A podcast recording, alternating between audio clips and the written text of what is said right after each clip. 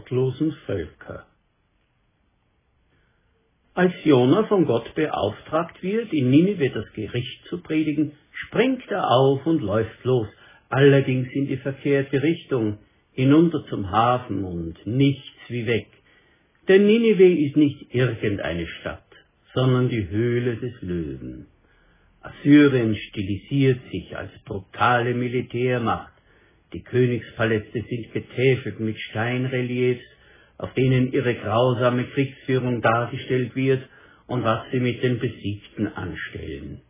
Es ist der reinste Psychoterror für solche, die durch diese Hallen zum Thronsaal geleitet werden, um sich zitternd vor dem Großkönig im Zeichen des geflügelten Panthers niederzuwerfen. Ein bekanntes Relief stellt die Eroberung der israelitischen Stadt Lachisch dar. Darauf kann man die assyrische Kriegsmaschinerie an der Arbeit sehen. Türme, Ramböcke, Kampfschwimmer, Bogenschützen, Steinschleuderer, Schwertkämpfer und dazwischen Kriegsgefangene, die auf Holzpfähle aufgespießt wurden. Die Assyrer sind der Ausbund kaltblütiger Gottlosigkeit. Wer will da schon hingehen und mitten in ihrer Residenzstadt vom bevorstehenden Strafgericht Gottes predigen? Jona kann sich das richtig ausmalen.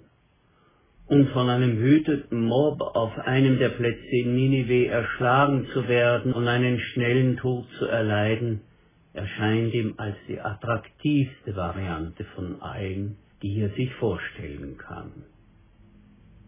Die Frage, die dem Buch Jona zugrunde liegt, ist folgende. Wie steht Gott zu seinen Feinden? Wir machen einen Sprung in den entscheidenden letzten Teil der Erzählung. Zur eigenen Überraschung überlebt Jona seinen öffentlichen Auftritt in Ninive und zieht sich danach eiligst in sicherer Entfernung auf eine Anhöhe mit Stadtblick zurück. Jetzt, so denkt er, ist Gott an der Reihe. Er muss mich vor aller Welt bestätigen und das angekündigte Unheil tatsächlich hereinbrechen lassen. Dann wissen alle, ich bin der wahre Prophet und mein Gott Israels ist der einzige Gott. Diese Bestätigung und Genugtuung will er keinesfalls versäumen und richtet sich einen behaglichen Logenplatz im Schatten eines Strauches ein.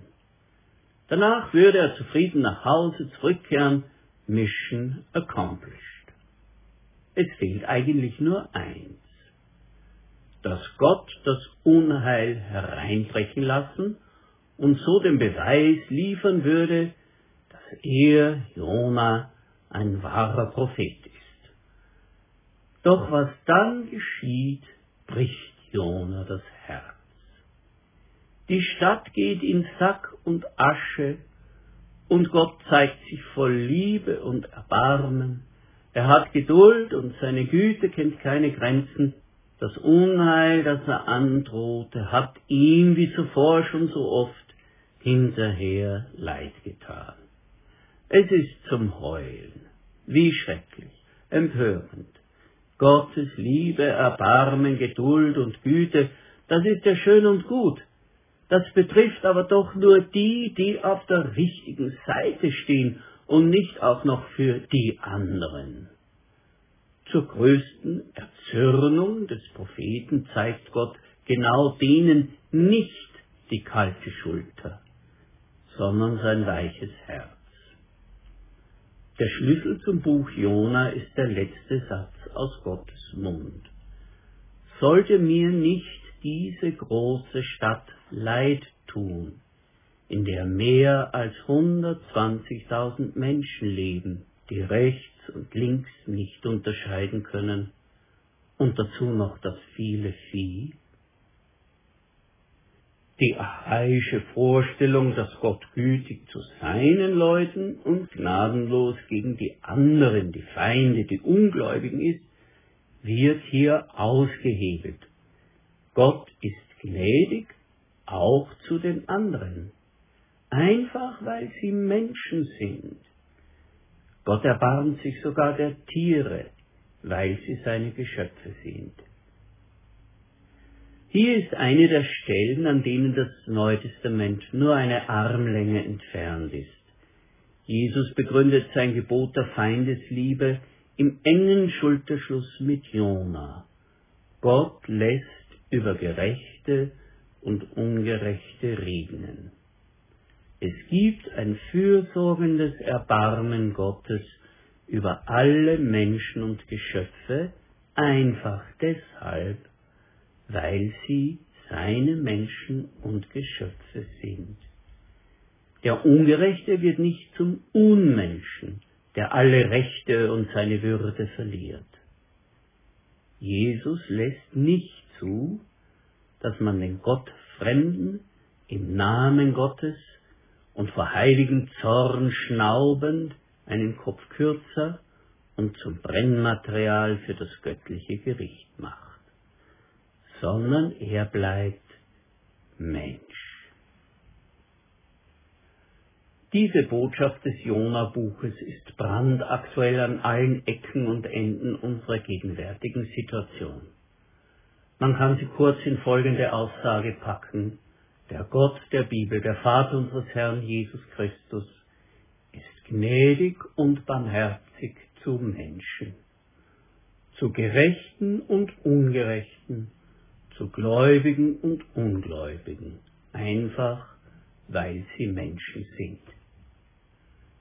Sind die Muslime, die im Zuge der Flüchtlingsströme zu uns gekommen sind, prinzipiell Feinde, unsere Feinde, Feinde des Christentums, Feinde Gottes? Reagieren wir spontan wie Jona, diese Leute sind gefährlich, und weil Gott für uns ist, muss er doch gegen die da sein. Vor aller Welt muss doch unmissverständlich klar gemacht werden, wer den richtigen Glauben hat oder nicht. Die abschließenden Worte Gottes im Buch Jona und die Worte Jesu in der Bergpredigt sprechen eine andere Sprache. Die anderen, die Andersgläubigen, die Atheisten sind zuerst Menschen mit Nöten, Ängsten und Hoffnungen für sich und ihre Kinder. Sie wollen und sollen lieben. Gott macht sie zu Mitmenschen. Es gibt Bewegungen, die aktuell sehr an Stärke zunehmen, die zum Verteidigungskampf des christlichen Abendlands aufrufen. Selbst Christen sind in dieser Frage verunsichert. Natürlich brauchen wir uns nicht dumm zu stellen und uns durch böse Pläne den einzelnen Brüten übertölpeln lassen. Wir sollen sanftmütig sein wie Schafe, aber keine dummen Schafe. Doch die anderen, die Feinde, die Andersgläubigen und Ungläubigen bleiben immer und zuerst Menschen. Diese Sichtweise ist uns verpflichtend auferlegt durch den Gott, dem wir dienen, und durch unseren Herrn, in dessen Geist wir wandeln. Wisst ihr nicht, welches Geistes Kinder ihr seid? fragt Jesus seine Jünger in Lukas 9, 55b. Gott lässt über Gerechte und Ungerechte regnen. Auch ihre Felder sollen Früchte bringen. Auch sie sollen essen. Auch sie sollen leben.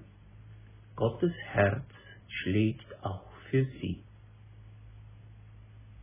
Da kommen wir doch zum Thema christliche Mission. Christliche Mission ist kein Eroberungskrieg. Leider hat es so etwas in der Geschichte viel zu oft gegeben und es ist eine offene Wunde am Leib der Kirche, dass die Christenheit den Geist ihres Herrn so pervertiert haben. Christliche Mission ist kein Kampf der Kulturen, wo ein christlicher Staat den anderen Werte und Lebensformen aufzwingt. Christliche Mission bringt den Fürsorgenden und Barmherzigen, den langmütigen und vergebenden Gott und seinen Christus zu den von ihm geliebten Menschen. Sie mögen sich durch ihr Verhalten zu unseren Feinden gemacht haben, aber wir sind und bleiben Gesandte mit Werken der Liebe und Worten des göttlichen Werdens. Weil es dieser Gott ist und kein anderer, weil es dieser Jesus Christus ist und kein anderer, und weil wir Kinder ihres Geistes sind. Darum ist Mission eine gute, menschenfreundliche Sache. Wir bitten an Christi Stadt, lasst euch versöhnen mit Gott. Amen.